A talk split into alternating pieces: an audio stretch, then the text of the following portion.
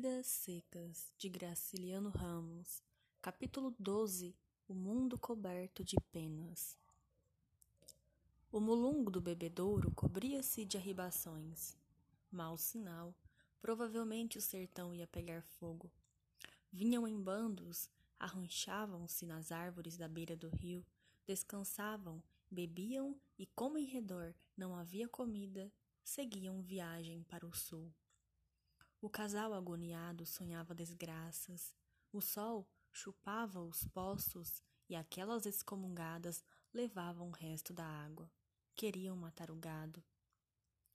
Sim, a Vitória falou assim, mas Fabiano resmungou, franziu a testa, achando a frase extravagante. Aves matarem bois e cabras, que lembrança! Olhou a mulher, desconfiado, Julgou que ela estivesse tresvariando. Foi sentar-se no banco do copiar, examinou o céu limpo, cheio de claridades de mau agouro, que a sombra das arribações cortava. Um bicho de penas matar o gado. Provavelmente sim a Vitória não estava regulando. Fabiano estirou o beiço e enrugou mais a testa suada. Impossível compreender a intenção da mulher. Não atinava. Um bicho tão pequeno achou a coisa obscura e desistiu de aprofundá-la. Entrou na casa, trouxe o aió, preparou um cigarro, bateu com o fuzil na pedra, chupou uma tragada longa. Espiou os quatro cantos, ficou alguns minutos voltado para o norte, coçando o queixo. Xi, que fim de mundo! Não permaneceria ali por muito tempo. No silêncio comprido só se ouvia um rumor de asas. Como era que Sinha Vitória tinha dito?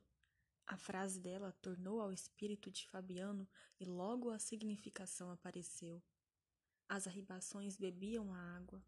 Bem, o gado curtia sede e morria. Muito bem. As arribações matavam o gado. Estava certo. Matutando, a gente via que era assim, mas sim a Vitória largava tiradas embaraçosas. Agora, Fabiano percebia o que ela queria dizer. Esqueceu a infelicidade próxima, riu-se, encantado como a esperteza de Sinha Vitória. Encantado com a esperteza de Sinha Vitória. Uma pessoa como aquela valia ouro. Tinha ideias, sim, senhor. Tinha muita coisa no miolo. Nas situações difíceis encontrava saída. Então, descobrir que as arribações matavam o gado? E matavam. Aquela hora, o mulungo do bebedouro, sem folhas e sem flores, uma garrancharia pelada, enfeitava-se de penas. Desejou ver aquilo de perto, levantou-se, botou o aió a tiracolo foi buscar o chapéu de couro e a espingarda de pederneira. Desceu copiar, atravessou o pátio, avizinhou-se da ladeira pensando na cachorra-baleia. Coitadinha, tinha-lhe aparecido aquelas coisas horríveis na boca, o pelo caíra e ele precisara matá-la. Teria procedido bem? Nunca havia refletido nisso. A cachorra estava doente. Podia consentir que ela mordesse os meninos? Podia consentir? Loucura expor as crianças à hidrofobia? Pobre da baleia. Sacudiu a cabeça para afastá-la do espírito. Era o diabo daquela espingarda que lhe trazia a imagem da cadelinha. A espingarda, sem dúvida. Virou o rosto de fronte das pedras do fim do pátio, onde baleia parecera fria, inteiriçada, com os olhos comidos pelos urubus. Alargou o passo, desceu a ladeira, pisou a terra de aluvião, aproximou-se do bebedouro.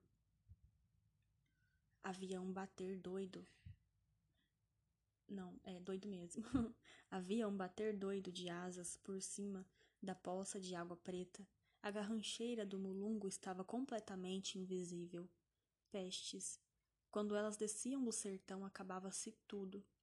O gado ia afinar-se, até os espinhos secariam. Suspirou. Que havia de fazer? Fugir de novo? Aboletar-se noutro lugar? Recomeçar a vida?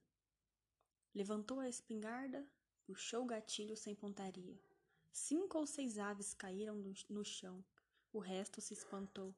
Os galhos queimados surgiram nus, mas pouco a pouco se foram cobrindo. Aquilo não tinha fim. Fabiano sentou-se desanimado na ribanceira do bebedouro, carregou lentamente a espingarda com o chumbo miúdo e não socou a bucha, para a carga espalhar-se e alcançar muitos inimigos. Novo tiro, novas quedas, mas isto não deu nenhum prazer a Fabiano. Tinha ali comida para dois ou três dias. Se possuísse munição, teria comido para semanas, teria comida para semanas e meses. Examinou o polvarinho e o chumbeiro, pensou na viagem e estremeceu. Tentou iludir-se e imaginar que ela não se realizaria se ele não a provocasse com ideias ruins. Reacendeu o cigarro, procurou distrair-se falando baixo. Sinha Terta era pessoa de muito saber naquelas beiradas. Como, anda como andariam as contas com o patrão? Estava ali o que ele não conseguiria nunca decifrar. Aquele negócio de juros engolia tudo e no final o branco ainda achava que fazia favor. O soldado amarelo. Fabiano, encaipurado, fechou as mãos e deu murros na coxa. Diabo! Esforçava-se por esquecer uma infelicidade e vinham outras infelicidades. Não queria lembrar-se do patrão nem do soldado amarelo. Mas lembrava-se, com desespero, enroscando-se como uma cascavel assanhada. Era um infeliz. Era a criatura mais infeliz do mundo. Devia ter ferido naquela tarde o soldado amarelo. Devia tê-lo cortado a facão. Cabra ordinário, mofino, encolhera-se e ensinara o caminho. Esfregou a testa suada e enrugada. Para que recordar vergonha? Pobre dele, estava então decidido que viveria sempre, sempre assim? Cabra safado. Nossa, li super mal agora. Vou voltar um pouquinho. Esfregou a testa suada e enrugada. Para que recordar vergonha? Pobre dele. Estava então decidido que viveria sempre assim? Cabra safado mole, se não fosse tão fraco, teria entrado no cangaço e feito misérias. Depois, levaria um tiro de emboscada ou envelheceria na cadeia, cumprindo sentença. Mas isto era melhor que acabar-se numa beira de caminho, assando no calor, a mulher e os filhos acabando-se também. Devia ter furado o pescoço do amarelo com faca de ponta devagar. Talvez estivesse preso e respeitado, um homem respeitado, um homem. Assim como estava, ninguém podia respeitá-lo. Não era homem, não era nada. Aguentava zinco no lombo e não se vingava. Fabiano, meu filho, tem coragem, tem vergonha, Fabiano. Mata o soldado amarelo. Os soldados amarelos são os desgraçados que precisam morrer. Mata o soldado amarelo e os que mandam nele. Como, como gesticulava com furor, gastando muita energia, pôs-se a resfolegar e sentiu sede. Pela cara vermelha e queimada o suor corria, tornava mais escura a barba ruiva. Desceu da ribanceira, aga agachou-se à beira da água salobra, pôs-se a beber ruidosamente nas palmas das mãos. Uma nuvem de arribações voou assustada. Fabiano levantou-se, um brilho de indignação nos olhos. Miseráveis! A cólera dele se voltava de novo contra as aves. Tornou a sentar-se na ribanceira, atirou muitas vezes nos ramos do mulungo. O chão ficou todo coberto de cadáveres. Iam ser salgados, estendidos em cordas tencionou aproveitá-los como alimento na, na viagem próxima. Devia gastar o resto do dinheiro em chumbo e pólvora, passar um dia no bebedouro, depois largar-se largar pelo mundo. Seria necessário mudar-se? Apesar de saber perfeitamente que era necessário, agarrou-se às esperanças frágeis. Talvez a seca não viesse, talvez chovesse, Aqueles malditos bichos é que, é que lhe faziam medo. Procurou esquecê-los. Mas como poderia esquecê-los se estavam ali, voando-lhe em torno da cabeça, agitando-se na lama, empoleirados nos galhos espalhados no chão, mortos? Se não fosse eles, a seca não existiria. Pelo menos não existiria naquele momento. Viria depois. Seria mais curta. Assim, começava logo e Fabiano sentia-se de longe. Sentia como se ela já estivesse chegado. Experimentava adiantadamente a fome, a sede, as fadigas imensas das retiradas. Alguns dias antes estava sossegado, preparando látegos, consertando cercas. De repente, um risco no céu, outros riscos, milhares de riscos juntos, nuvens, o medonho rumor de asas a anunciar destruição. Ele já andava meio desconfiado, vendo as fontes minguarem, e olhava com desgosto a brancura das manhãs longas e a vermelhidão sinistra das tardes. Agora confirmavam-se as suspeitas. Miseráveis. As bichas excomungadas eram a causa da seca. Se pudesse matá-las, a seca se extinguiria. Mexeu-se com violência, carregou a espingarda furiosamente, a mão grossa, cabeluda, cheia de manchas e descascada, descascada, tremia sacudindo a vareta. Pestes. Impossível dar cabo daquela praga. Estirou os olhos pela campina, achou-se isolado, sozinho no mundo coberto de penas, de aves que iam comê-lo. Pensou na mulher e suspirou. Coitada de Sinha Vitória, novamente nos descampados, transportando o baú de folha. Uma pessoa de tanto juízo marchar na terra queimada, esfolar os pés nos seixos. Era duro. As arribações matavam o gado. Como tinha Sinha Vitória descoberto aquilo? Difícil. Ele, Fabiano, espremendo os miolos, não diria semelhante frase.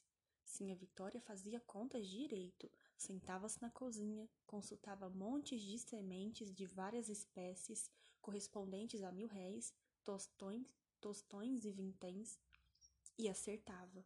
As contas do patrão eram diferentes, arranjadas a tinta e contra, e contra o vaqueiro. Mas Fabiano sabia que elas estavam erradas e o patrão queria enganá-lo. E enganava. Que remédio! Fabiano, um desgraçado, um cabra, dormia na cadeia e aguentava zinco no lombo. Podia reagir? Não podia. Um cabra.